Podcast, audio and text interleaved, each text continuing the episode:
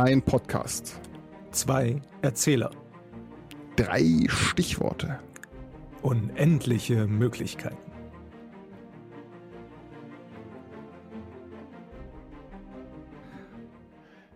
Hallo Alex. Hallo Markus. Schön deine Stimme zu hören, Alex. Nein, nein, nein, nein, nein. Schön deine Stimme zu hören. Nein, schön deine Stimme zu hören. Okay, das ist ja lächerlich. Es ist immer so. Es ist ja immer so. Hallo, liebe Zuhörerinnen und Zuhörer. Also die, die uns jetzt tatsächlich irgendwie über den, über die vermeintliche Sommerpause geblieben sind. Aber auch Hallo für alle, die uns jetzt zum ersten Mal anhören. Ähm, schön, schön, dass ihr da seid. Genau, schön, dass ihr euch getraut habt, diesen Podcast einzuschalten. Ähm, trotzdem vielleicht ein, ein kleines, ein kleines Entschuldigung für technische Problemchen, die uns dazu getrieben haben, jetzt ein bisschen verzögert zu sein und wir nicht in unserem Freitagsrhythmus erschienen sind. Wir geloben Besserung, wenn alles wieder ein bisschen in vernünftigen Bahnen läuft. Das mit der Vernunft ist ja so eine ganz, ähm, so eine ganz diffizile Angelegenheit. Man, man wäre ja gern so gern vernünftig, aber ist es dann oft nicht. Ja, aber das, das ist ja auch nochmal was, was ganz anderes. Aber äh, vernünftig ist ja eigentlich ein super gutes Stichwort, weil wir haben da ja so zwei, zwei Abenteurer, den Fred und den Mhm. Paul. Und ich glaube, die müssen bald sehr, sehr genau darüber nachdenken, ob sie jetzt vernünftig sind oder ob sie unvernünftig sein wollen.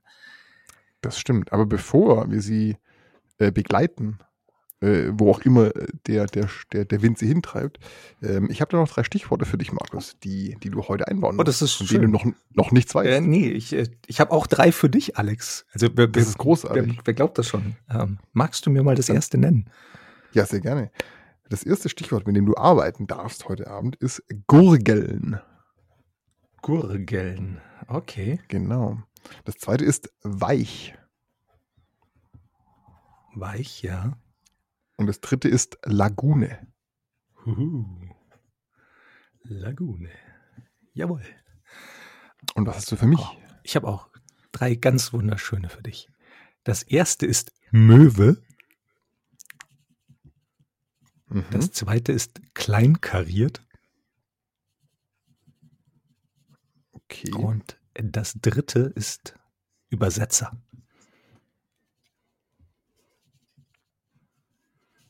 Okay. Das klingt auch super. Da habe ich schon, schon direkt wieder Dinge dazu im, im Kopf. Wunderbar. ja, dann schauen wir doch mal, wie es unseren lieben Freunden Fred und Paul gerade auf ihrem Luftschiff ergeht. Ein bisschen windig, würde ich sagen. Oder? So in der Mitte von einem Sturm. Uh, ja, es ist garantiert sehr, sehr windig außenrum. Wobei das, das Schöne ist ja, wenn du im Auge des Sturms bist, kriegst du ja gar nicht so viel davon mit. Es ist nur außen um dich herum. Aber dennoch natürlich eine, eine leichte, steife Brise, wie man das so schön sagen würde, unter den, den, den Windabenteurern da oben. Die weht den beiden um die Ohren. Und, und um die Na- Nase und Tentakel und äh, anderen Organen, die man so in den Wind hängen kann. Das Fell. als das Fell. Ja. Ein, ein Oktopus spürt der Wind auch ganz anders. Was ja vor allem auch äh, spannend ist, wenn man ein Oktopus ist oder wäre. Also, Fred natürlich nicht. Fred hat ein Fell. Dem macht Wind nicht so viel aus. Aber, ich sag mal, Paul, Paul kommt mit, mit so, wenn der Wind so richtig stark weht, kommt nicht so gut klar. Dem wird es ganz schnell sehr, sehr kalt. Und dann muss er wieder zurück, zurück in seinen, in seinen Wärmetank, in quasi sein Bett. Und da sitzt Paul gerade. Und er hat überhaupt keine Lust, da rauszukommen. Weil immer wenn er da so nur, nur eine Minute draußen ist und versucht irgendwie im Wind auf der Außenseite des Wolkenschiffes irgendwelche Takelagen klarzumachen, was sonst sein, sein Liebstes ist, äh, da eben auch in, bei, bei voller Fahrt in geblähten, geblähten Wolkensegeln äh, sich, sich lang zu schwingen. Jetzt gerade findet er es überhaupt nicht gut, denn äh, der Sturm, in dem sie sich da befinden, das ist kein gewöhnlicher. Die, die Wolken außenrum, in alle Richtungen, in die die beiden schauen, sind irgendwo gelb, grün, bläulich bis hin zu tiefschwarz. Und äh, machen noch echt Angst. Und ja, deswegen sitzt Paul da in seinem Tank und hat wirklich keine Ambition, da rauszukommen.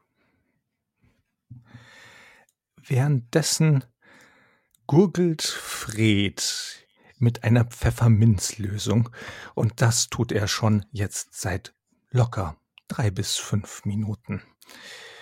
Nun, man muss sagen, Fried, auch wenn er manchmal sehr beredlich ist, er ist auch manchmal sehr, sehr reinlich. Und wenn ihm etwas überhaupt nicht gefallen hat, dann war es dieses kloakige Wasser, in das er zusammen mit Paul hineingefallen ist, auf der Jagd nach der Fiole.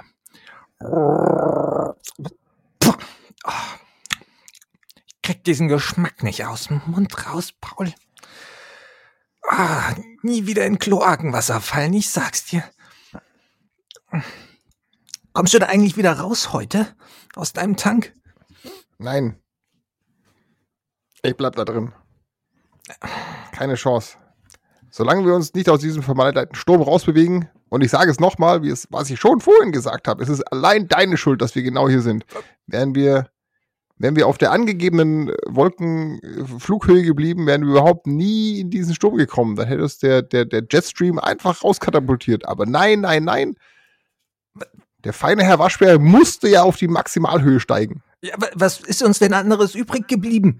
Erst konnten wir uns von, von den Überresten von dieser Ruine nicht lösen mit unserem Anker und dann hatten wir auch noch den Tribe im Hintergrund, im Nacken, die uns gejagt haben.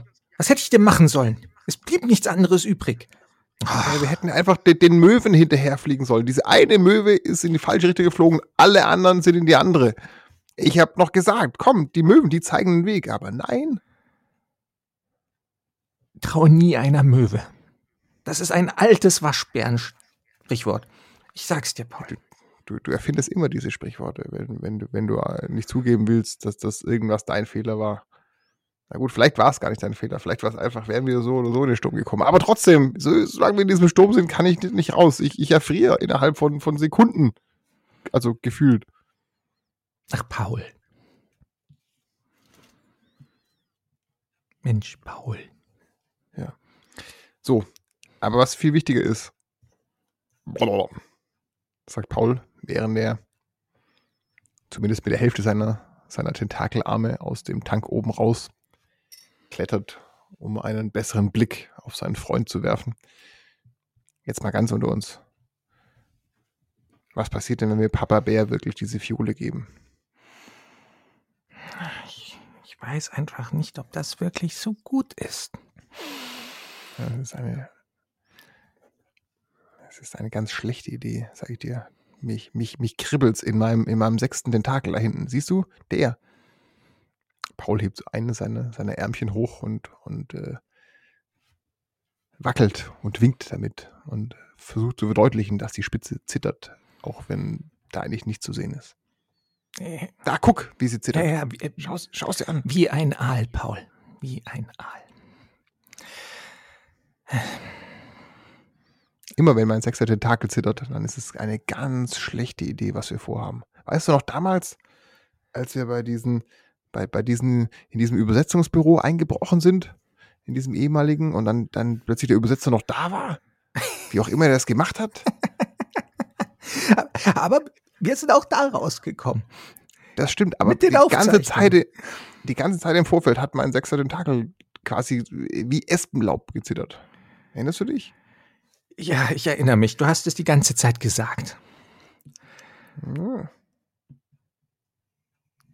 Fred also lässt sich auf seinen Stuhl fallen. Die Fiole vor ihm auf dem Tisch, an dem sich beide sonst immer beraten. Ich, ich sehe zwei Möglichkeiten für uns. Ja. Pass auf. Entweder wir bleiben hier auf dieser wirklich, wirklich gefährlichen Höhe ja, und versuchen, das Auge des Sturms mitzureiten, bis wir in einem radikal rasanten Sturzflug genau uns äh, auf den, auf den Beta 7 Außenposten niederstürzen können.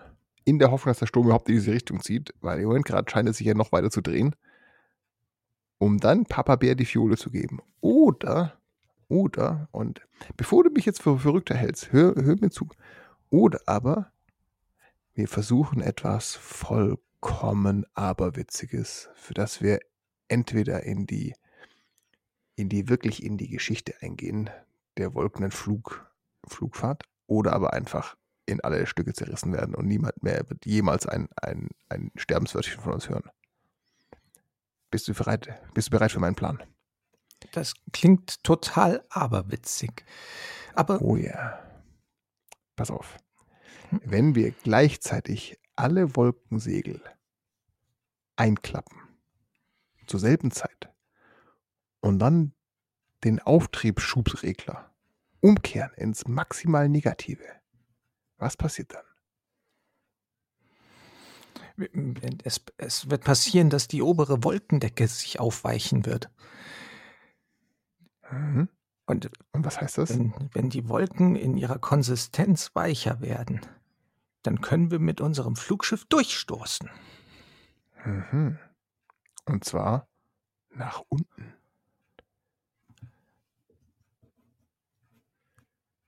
Das ist aber wahnwitzig, die Idee. Ja, wir werden mit absolut irrsinniger Geschwindigkeit auf den Boden zurasen. Und wir haben dann nur eine einzige Möglichkeit, genau im absolut exakt präzisesten Zeitpunkt die Wolkensegel wieder aufzufahren und den umgekehrten Schubregler wieder ins Positive zu drehen. Und quasi die Wolken auf einen Schlag sich im, im Maximalgrad verfestigen zu sehen, nämlich genau in dem Moment, bevor wir den Boden berühren. Das wäre unser Weg aus dem Sturm. Denn wenn wir, wenn wir in den Sturm hineingezogen werden, das weißt du auch, äh, wir werden, werden es niemals überleben. Aber ob unsere alte Schaluppe das aushalten wird? Ja, ich, das, das wird, das wird ein, ein sehr, sehr wagemutiges Unterfangen.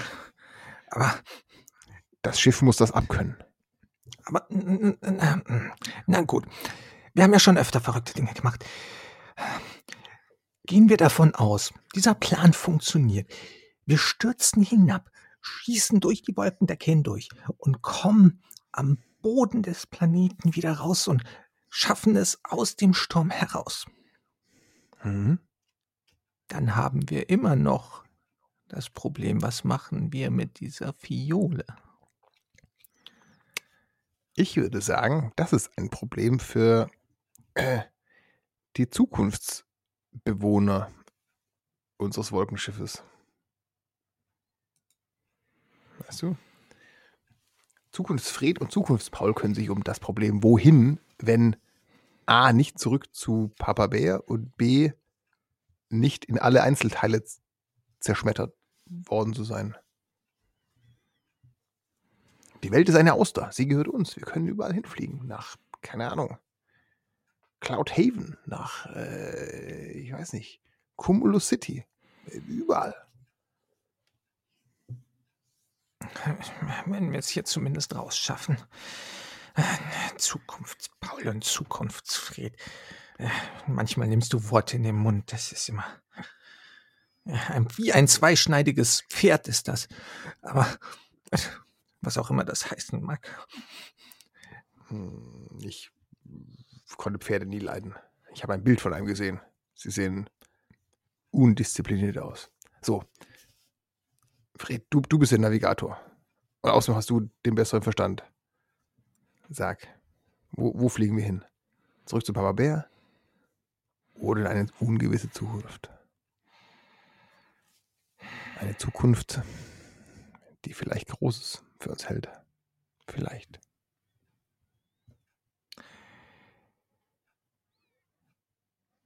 Unser Waschbär greift in seine Taschen und holt eine kleine alte Münze heraus. Ich, manch, manchmal kann ich mich einfach nicht entscheiden. Schnippt sie in die Luft und die Münze fliegt und dreht sich und nur Sekunden später mit einem schnellen Haps fängt er sie auf. drückt sie auf seinen Handrücken und guckt auf den Kopf der Münze. Na gut, lass uns in eine ungewisse Zukunft fliegen. Und glaube, ich habe da schon eine Idee. Lass mich erstmal alles kalibrieren. Und so macht sich unser Waschbär auf, das Schiff einzustellen auf ihren wahnwitzigen Flug. Ich, und während er an den Geräten vor sich hin arbeitet und hin einstellt und justiert, kannst du dich noch an Lacula Languste erinnern? Lacuna Languste? Ja, sie müsste unten irgendwo Oh. bei der blauen Lagune noch ein Ja, Lager ja. haben. Ja, ja, ich erinnere mich. Das war, das war, die hat uns, die hat versucht, dich zu erschießen letztes Mal, als wir da waren.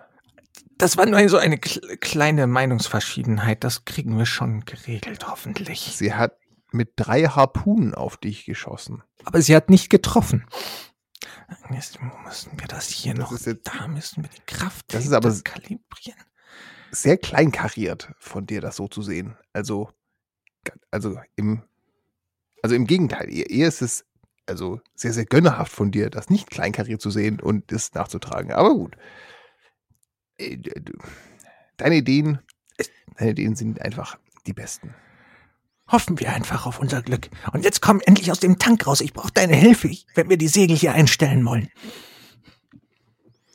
Paul klettert behäbig und flink wie ein Wiesel, nur mit viel mehr Arm, aus dem Tank heraus.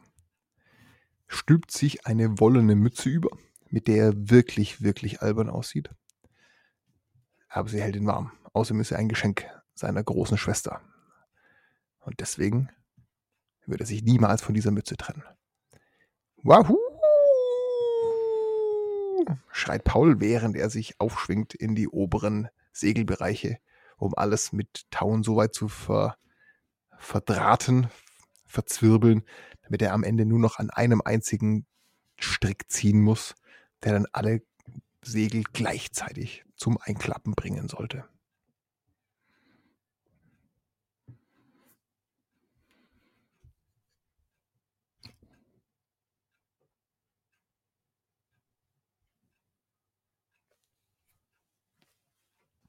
So schweigen wir uns an und doch geht es weiter. Das Luftschiff, präpariert von beiden, Paul und Fred. Nur ein einziger Versuch, der ihnen bleibt. Und das ist beiden klar. Wenn dieser wahnwitzige Plan schief geht, dann müssen sie sich auch nicht mehr um Papa Bär oder die blaue Lagune Sorgen machen. So überheizt unser Waschbär jegliche Öfen, jedes Druckventil schon auf Anschlag im roten Bereich, noch das letzte bisschen Energie aus ihrem Luftschiff herausholend, immer weiter nach oben steigend, damit sie genug Höhe haben für diesen wahnwitzigen Plan, den sie mitnehmen. Und dann, kurz bevor die Kessel fast am explodieren sind, kommt ein Ruf. Fred, jetzt, jetzt, jetzt muss es sein! Fred, behende und geschwind, flink wie er ist, nimmt diesen großen Knüppel, diesen Hebel in beide Pfoten und zieht mit aller Kraft die seine Waschbärarme von sich, äh, die, die er Möglichkeit hat zu mustern, reißt den Hebel in die andere Richtung und just genau in dem Moment klappen auch die gesamten Segel ein. Und der wahnwitzige Abwärtssog in, im Auge des Sturms beschleunigt den Fall noch weiter. Beide schießen Richtung Boden. Ihr, ihr Blickfeld ist eigentlich verschwommen. Man sieht nichts mehr. Es ist getrübt. Die Geschwindigkeit ist so, so schnell bereits am Anfang, dass es kaum möglich scheint, dass sie sich noch mehr steigert. Aber doch das Kreischen, das Knirschen und Ziehen der Wolkenmasse, die sich langsam auflösen beginnt, die immer weicher wird, um die Geschwindigkeit des Sturms mitzunehmen. Die ist wirklich, wirklich ziehend bis in die Knochen hinab. Auch bei Paul, selbst wenn er Knochen hätte. Und kurz, kurz vor der kritischen Zeit kurz bevor es kein Zurück mehr gäbe und sie auf dem Boden der Tatsachen zerschellen würden, öffnen sich wieder die Segel ihres Schiffes und mit einem schießen sie über Überreste vergangener Siedlungen hinweg hinaus aus den gefährlichen Wirren des Sturms, hinaus in klare, sichere Weiten. Und was sich da vor ihnen auftut, damit hätten beide wirklich nicht gerechnet. Aber welchen Anblick die beiden sehen, das erfahren wir in der nächsten Episode. Wenn es wieder heißt, die Weltenbauer. Das waren die Weltenbauer. Bis zum nächsten Mal. Wenn wir uns wiederhören.